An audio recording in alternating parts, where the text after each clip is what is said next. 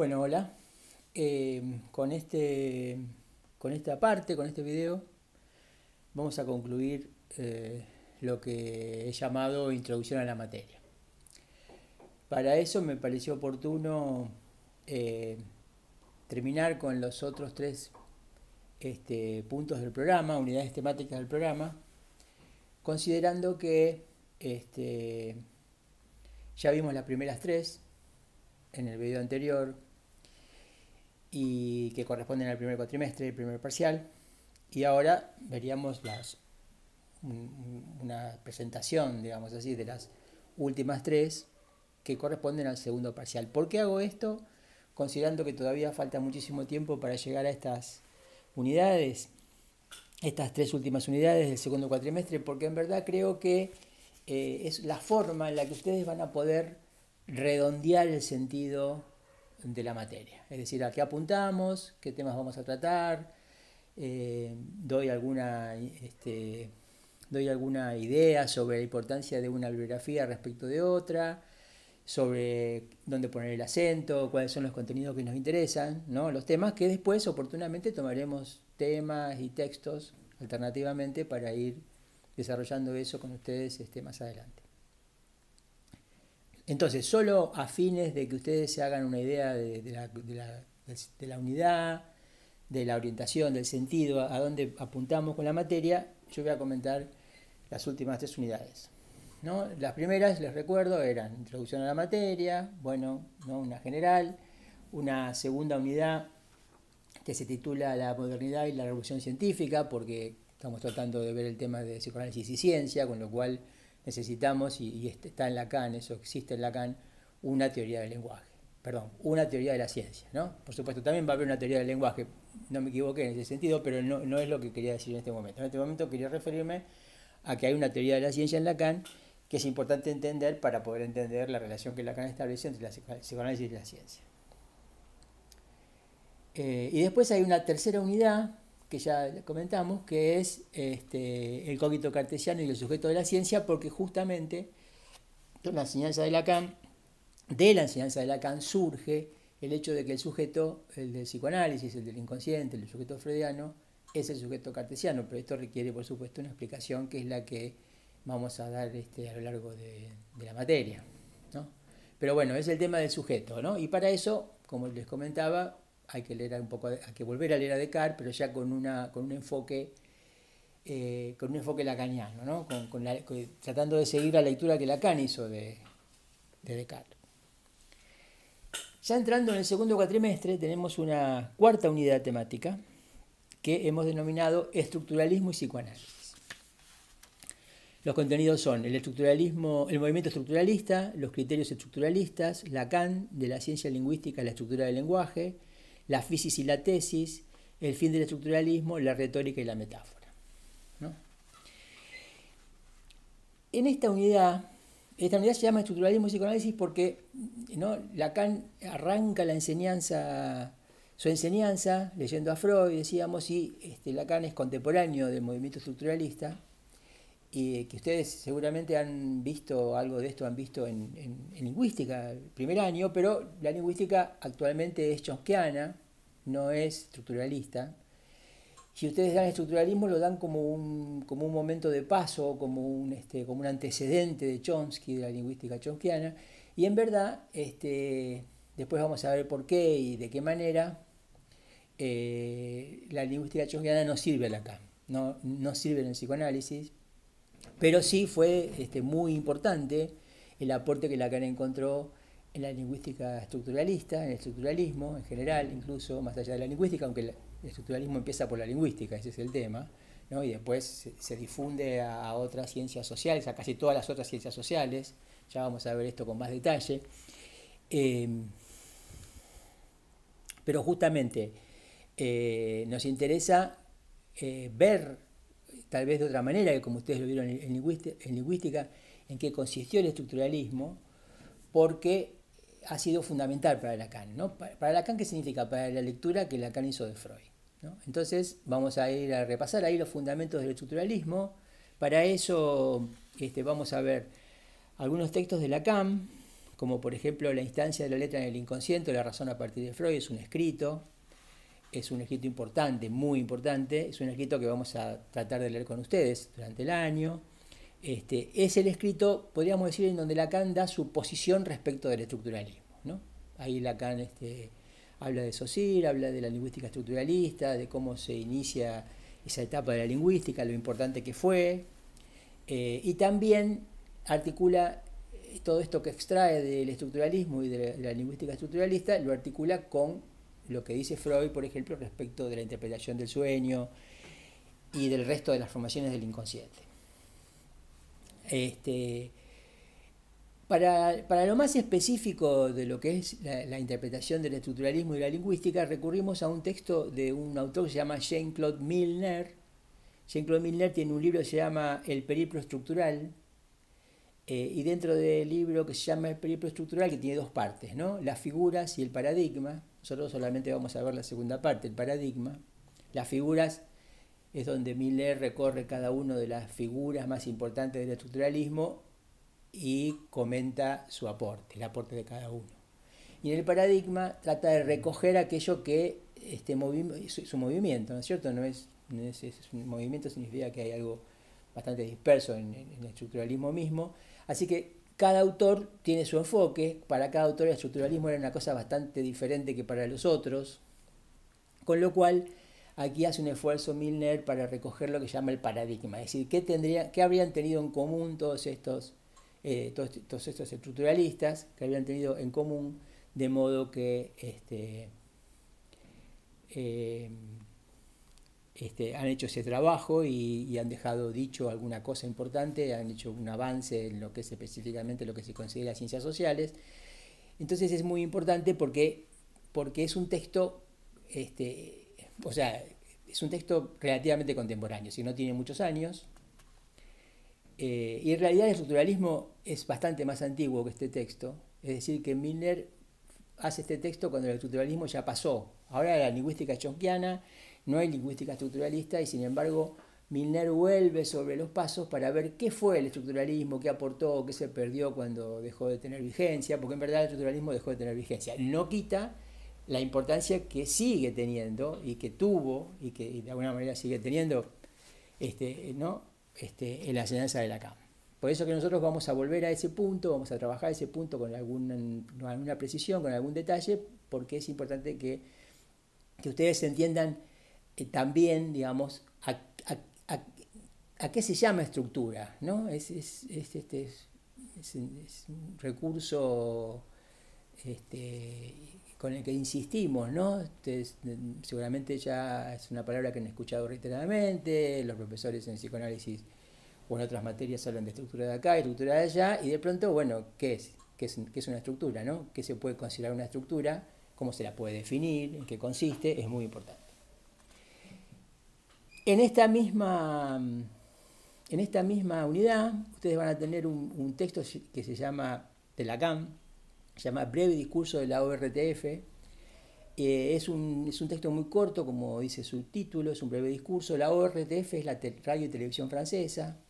Y en 1966, que es la fecha en que Lacan publica sus escritos, entonces da un, dicta este breve discurso dirigido al público en general, tratando de dar cuenta de su proyecto de trabajo, de su trabajo, de su proyecto de trabajo. Es un texto que aporta muchas cosas para nosotros que vamos a introducirnos en la, en la enseñanza de Lacan, y es un texto que este, nos va a dar la posibilidad de recorrer a través del, mismo argumento, el argumento mismo de Lacan, el argumento de Lacan, recorrer algunas de las cosas que efectivamente nosotros tenemos que, trabajar en esta materia.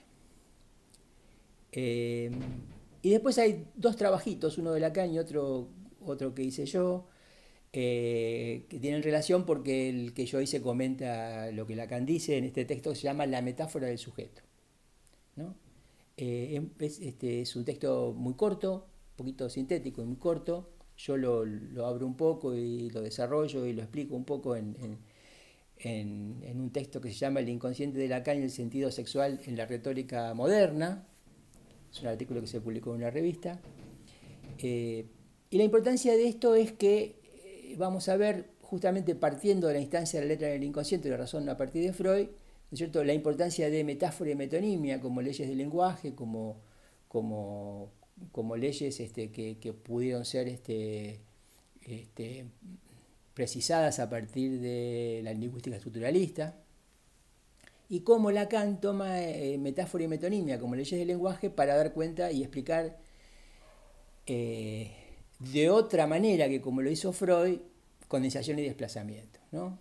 Este, no son lo mismo, condensación es, una ley del lenguaje, perdón, es una ley del inconsciente, metáfora es una ley del lenguaje, pero con la metáfora Lacan explica la condensación en Freud como ley del inconsciente y con la metonimia explica este, el desplazamiento.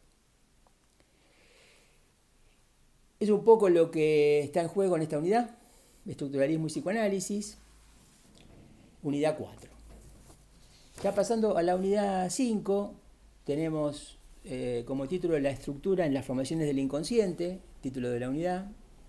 Los contenidos son el inconsciente estructurado como un lenguaje, la noción de cadena significante, metáfora y metonimia, las formaciones del inconsciente, el sujeto del significante, el chiste y el olvido, introducción al grafo del deseo. En esta unidad nosotros vamos a, tomar algunos elementos que ya introdujimos con la unidad anterior, como le decía antes con la instancia de la letra en el inconsciente, ese escrito de, Lacan, y vamos a, poner, hacer hincapié ¿no es cierto? En, este, en este aforismo que ustedes seguramente conocen, pero que hay que poder explicar, que qué significa, ¿no? que el inconsciente esté estructurado como un lenguaje. Vamos, eh, vamos por eso a hablar de cadena significante, vamos a definir el significante con precisión, no es una cuestión así que el significante no es una palabra, no es la palabra, no es... Significante y palabra son dos conceptos absolutamente diferentes, ¿no? después lo vamos a ver, porque significante tiene, tiene una precisión y una particularidad que tenemos que poder reconocer. El analista trabaja con los significantes, el psicoanálisis hace mucho hincapié en los significantes. Decía esto yo en, en videos anteriores cuando les decía es muy importante cuando leen las palabras, este, no es lo mismo decir las cosas con las mismas palabras que el autor, que cambiar las palabras, que poner sinónimos, que tratar de, trabajar por el lado del sentido. No, vamos a trabajar más por el lado de la letra, del significante, ¿no? de lo que de, de cada elemento con el que están hechos esos textos. Entonces vamos a ver este, con claridad, porque es importante para el lector, para el analista, ¿no? Este, qué es un significante y cómo funciona, y por eso vamos a dar cuenta también de, como ya venimos haciéndolo de la unidad anterior, de metáfora y metonimia, y del sujeto, como sujeto del significante, y todo esto lo vamos a hacer tomando, en tomando este, para tomar apoyo material en algo, tomando como ejemplo las formaciones del inconsciente de Freud. Este, está, está, en juego y está la posibilidad de trabajar todo esto a, eh, través del olvido. El olvido paradigmático en Freud es el olvido de Signorelli, que ustedes seguramente ya han trabajado. Entonces nosotros decidimos que íbamos a, poner el acento en un texto que no se trabaja mucho este, antes de esta materia, que, que, que es tan importante como psicopatología de la vida cotidiana o como la interpretación de los sueños, que es el chiste y su relación con lo inconsciente. Así que vamos a partir del chiste como ejemplo de formación del inconsciente, vamos a trabajar ese texto de Freud, la idea es que ustedes lean ese texto de Freud, está como bibliografía, y que también vean algunas este, clases del seminario 5 eh, de Lacan, que son las clases donde Lacan lee a Freud, eh, este, lee, a Freud específicamente en este punto, en este tema del chiste. Hay un chiste paradigmático, ¿no? así como el olvido de señor es un olvido paradigmático, este, el chiste paradigmático es el chiste de El famillonario. Ese, es el título que lleva. Vamos a explicar ese chiste, vamos a ver en qué consiste, vamos a ver cómo está hecho en términos significantes, cómo funcionan las leyes en ese chiste de metáfora y metonimia. ¿no? Vamos a ver el contexto del chiste, como Freud lo presenta, lo presenta al principio de su obra el chiste, es decir, es un chiste paradigmático. Y vamos a ver cómo trabaja Lacan, ¿no? cómo lee Lacan el mismo chiste que ya leyó Freud, cómo lo lee Lacan. Eh, es por eso que está el chiste, como decíamos antes, está el olvido de los nombres propios, que ustedes lo conocen de psicopatología por el tema de Signorelli, ¿no? y hay un capítulo de interpretación de los sueños, porque esta unidad recoge el concepto mm, más amplio de la formación del inconsciente. ¿no? ¿Cuáles son las formaciones del inconsciente y por qué cualquier producto psíquico, para poder ser considerado una formación del inconsciente, tiene que reunir tales y cuales características. Vamos a ver qué hace que productos psíquicos tan dispares como el sueño, el olvido el chiste o el acto fallido puedan ser considerados todos ellos formaciones del inconsciente. Y para terminar, tenemos la unidad 6. La unidad 6 es una unidad, podemos decir así, de, salida de la materia, ¿no? es una unidad de cierre y apertura. ¿no? Nosotros este, vemos, ustedes han visto, vemos eh, este, primero seminarios de Lacan, seminario 1, seminario 2, seminario 3, seminario 5, ¿no? No vamos más allá, nos parece que hay muchas cosas para ver todavía ahí, serias, para verla con detenimiento, no, no así por arriba. Eh, entonces, este, y, todo eso en el contexto del sujeto, de la ciencia del psicoanálisis, ¿no? Este, este, y de una introducción a la enseñanza de Lacan, donde, bueno, habíamos dicho ya que hay tres registros en Lacan, Lacan lee tres registros en Freud, que son muy importantes de tener en cuenta, ¿no? lo simbólico, lo imaginario y lo real. Entonces, este, este, es un conjunto de elementos que se articulan todos entre sí y es importante trabajarlos con cierto detenimiento y con cierto cuidado. Entonces, la unidad 6, después de que hemos trabajado mucho ciencia y psicoanálisis, ¿no? abre a otros discursos. Entonces, bueno, va a ser, va a ser este, va a ser este, relación a la ciencia y a los otros discursos. Se titula la unidad 6, Ciencia y sujeto en el lazo social. Los contenidos son el lazo social y los imposibles freudianos, imposibilidad de impotencia, la actualidad de la pregunta por los efectos del avance de la ciencia y la tecnología, el psicoanálisis frente a la medicina, la psicología y la lógica de las, de las evaluaciones, ciencia, psicoanálisis y religión. Es decir, otros discursos, ¿no? Cómo se sitúa el, psicoanálisis respecto de la religión, cómo se sitúa respecto de la ciencia, cómo se sitúa respecto respecto de este, el gobernar, como decía Freud, ¿cierto? Gobernar, educar, analizar es decir, cómo se sitúa respecto de lo que llamamos otros discursos. Es una, es una, unidad de cierre eh, que tiene más que textos de estudio, tiene textos de lectura, no, no, son, no son textos este, específicamente de estudio, de, estudio fino, como son algunos textos anteriores que proponemos. Entonces ustedes tienen para ver, por ejemplo, este, un texto muy importante de esta unidad, que es El triunfo de la religión, que es una conferencia de prensa, que es el texto que se hizo a partir de una conferencia de prensa que dio Lacan en Roma en el 75, es decir, ya estamos en otra etapa, ¿no es cierto? Ya no estamos en la introducción, estamos con conceptos más avanzados, pero no son textos de estudio, entonces son una conferencia de prensa, algo bastante amplio que se puede relativamente seguir si se explica un poco, si se lee un poco con cuidado, eh, si se discute con, con otras personas. Por eso que tenemos este, em, también un texto como el de Gerard Pommier, Los cuerpos angélicos de la posmodernidad, ahí hay mucha discusión sobre psicoanálisis y medicina, qué pasa con el síntoma en la medicina, qué pasa con el síntoma en el psicoanálisis, por ejemplo. Y todo esto en el contexto de lo que, lo que Freud ya había introducido como, em, como los imposibles. Los imposibles, ¿cuál era? El imposible era gobernar, educar, analizar. ¿no? Estos tres imposibles, curar, analizar, curar. Esos tres imposibles tenemos que entender por qué son imposibles, por qué es imposible gobernar, educar y analizar, a pesar de que se gobierna, se educa y se analiza, de todas maneras, a, pesar de esta imposibilidad. Y este es el fundamento de esta idea de, este concepto de discurso en Lacan, que pone en relación psicoanálisis, ciencia, ¿no es cierto? como decíamos antes, religión, etc. Y además, este, hay agregado un artículo que presenté en un congreso internacional, justamente en la Facultad de Psicología, eh, ya no me acuerdo qué año, creo que 2018, por lo que tiene como fecha de publicación, o 2017-2018, se llama El porvenir del psicoanálisis en relación a lo real en Lacan, ¿no? En relación con lo real en Lacan. Es decir, eh, este es un artículo que retoma algunos conceptos que Lacan vierte en el triunfo de la religión, con lo cual por ahí ayudan a lo mejor a la lectura de ese, de ese texto de Lacan, de esa conferencia de prensa, y, también hay un texto de un grupo de psicoanalistas franceses que se llama Manifiesto por el Psicoanálisis, ¿no? donde vamos a pedir la introducción, el capítulo 1 y el capítulo 5. Fíjense, ¿no es cierto? Hay una conferencia de prensa, hay un manifiesto, es decir, el libro de Pommier, Cuerpos Angélicos de la Posmodernidad, es un libro ameno, este, no, hay conceptos, este, este, no hay un desarrollo de conceptos oscuros o que necesite mucha discusión, ¿no? Hay, hay argumentos este, que pueden introducirse con cierta facilidad en la cotidianidad, con lo cual no es una unidad de lectura, decimos, no es una unidad de estudio como las otras. Es una unidad de cierre y apertura, porque, bueno, por supuesto quedan muchas cosas por tratar, este, que conciernen la enseñanza de Lacan. Lacan tuvo una enseñanza de veintipico de años, acá estamos en una materia en la mitad de la carrera de psicología, bueno, ¿no? las cosas son bastante diferentes en ese sentido. Así que este, la idea es una introducción y, para la introducción a nosotros nos parece que esto les va a dar una base eh, sólida para después seguir con Lacan si quieren y si no, tener una introducción básica para quien haga otra cosa y, pueda considerarse que porque pasó por la Facultad de Psicología tomó conocimiento de esta importante enseñanza del psicoanálisis. Bueno, veamos cómo sigue. Yo supongo que, este, o no, propongo más que supongo, que este, la, próxima, la próxima presentación mía va a tener que ver con la lectura de eh, las dos primeras clases del seminario 2 de Lacan, Psicología y Metapsicología, y Saber, Verdad y Opinión.